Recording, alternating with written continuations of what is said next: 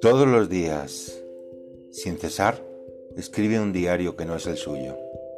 Todos los días cuenta sucesos que no le suceden, pensamientos que no piensa y reflexiones que no hace. Todos los días expresa deseos que no desea y esperanzas por las que no espera. Todos los días, sin dejar pasar uno. No puede evitarlo, y se tormenta con esa vida de ficción que no deja de exigirle que la cuente.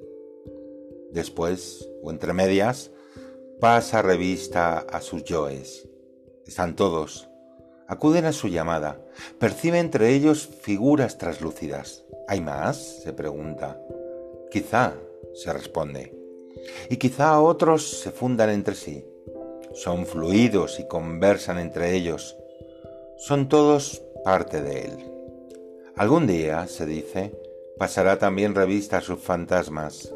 Los hará formarse uno junto al otro, se dice, y hablarán.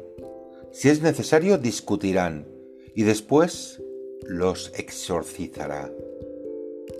Las calles y plazas están llenas de fantasmas. Él puede verlos y puede oírlos.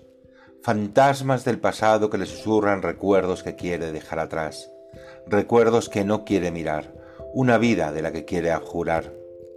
Y por eso los fantasmas siguen saliendo a su encuentro, por eso insisten en aparecer una y otra vez en su camino, por eso intentan llamar su atención, y es que él se esfuerza tanto en no escucharlos que efectivamente no lo hace. Y es por eso que no entiende lo que en realidad quieren decirle. Porque no quieren reprocharle, no quieren torturarle ni atormentarle, no, quieren hacer las paces con él. Eso es todo lo que le piden. Hacer las paces para así descansar de una buena vez. Él quiere que se vayan, y ellos son los primeros que quieren irse.